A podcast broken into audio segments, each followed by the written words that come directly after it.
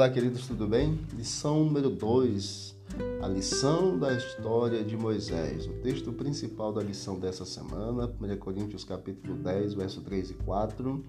Todos eles comeram do mesmo alimento espiritual e beberam da mesma bebida espiritual, porque bebiam de uma pedra espiritual que os seguia e a pedra era Cristo.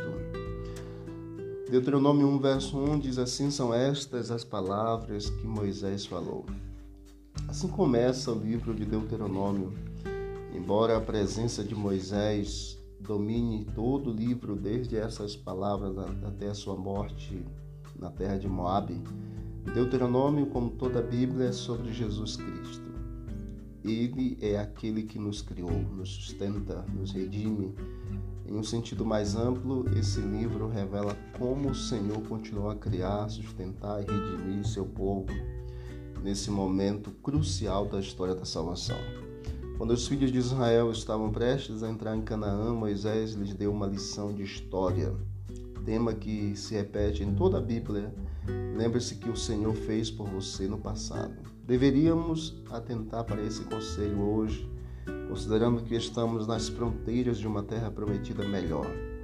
Ao recapitular nossa história, revendo cada passo de nosso progresso até o momento atual, encho-me de admiração por Cristo e de confiança nele por, como líder. Nada temos a temer, diz Ellen White em Vendo Sinais, página 72. Em relação ao futuro, a menos que nos esqueçamos da maneira pela qual o Senhor tem nos conduzido e de seus ensinos em nosso passado. Na parte de domingo, nós vemos aqui o ministério de Moisés. Apenas em Êxodo 2, a partir do versículo 2, aqui encontramos literalmente a história de Moisés. Só que a história de Moisés está entrelaçada em toda a história do livro de Gênesis, até porque a criação, a queda, a promessa de redenção, dilúvio, Abraão, o Evangelho, todos têm suas raízes em Gênesis e o autor profeta foi o próprio Moisés. É difícil avaliar adequadamente a influência que Moisés, este grande homem, teve.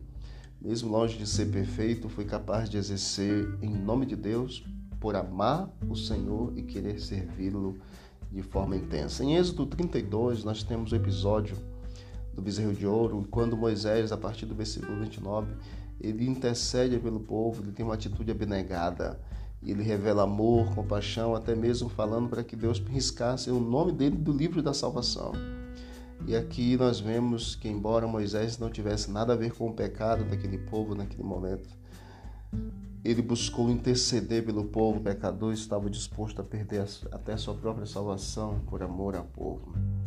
Êxodo 32, 32, quando Moisés pediu a Deus que lhe perdoasse os pecados, o verbo utilizado significa suportar os pecados. O profeta compreendendo a gravidade do pecado do povo e o que era necessário para espiá-lo, pediu a Deus que carregasse seu pecado. Essa é a única maneira pela qual o pecado pode ser perdoado.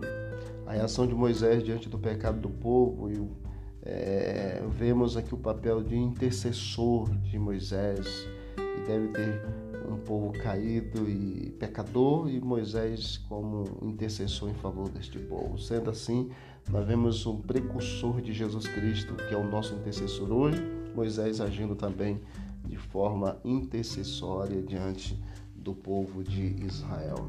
De acordo com a estrutura do livro que segue a aliança, o discurso de Moisés começa com um prefácio que tem duas funções. A primeira é sinalizar a natureza do conteúdo do livro, conforme apresentado pela frase são estas as palavras, Deuteronômio 1, verso 1. Estas palavras referem-se não apenas às palavras de Moisés como profeta e líder de Israel, mas também às palavras de Deus, seus mandamentos, que Moisés explicou posteriormente em Deuteronômio 1,5 e a ação divina nos eventos da história da salvação. Segunda indicação é que nós vemos aqui indicar o lugar em que o templo último do último testemunho de Moisés ao povo. E aqui nós vemos é, no leste do Jordão, que é a Transjordânia, de frente para a terra prometida. Após o prefácio vem um prólogo histórico que analisa os eventos históricos dos quais Moisés tirou lições para o povo. Os temas da lição: lembre-se e espere, Deus luta por você, Deus cumpre suas palavras e a graça e a justiça de Jesus. Vamos orar? Essa é uma lição muito boa. Querido Deus, obrigado por esse dia, pelos estudos que já tivemos. Nos conceda um dia tranquilo e feliz e abençoado. E que esta semana seja de muitas vitórias por meio do estudo que teremos em nome de Jesus. Amém. Deus abençoe. Vamos que vamos para o alto e avante.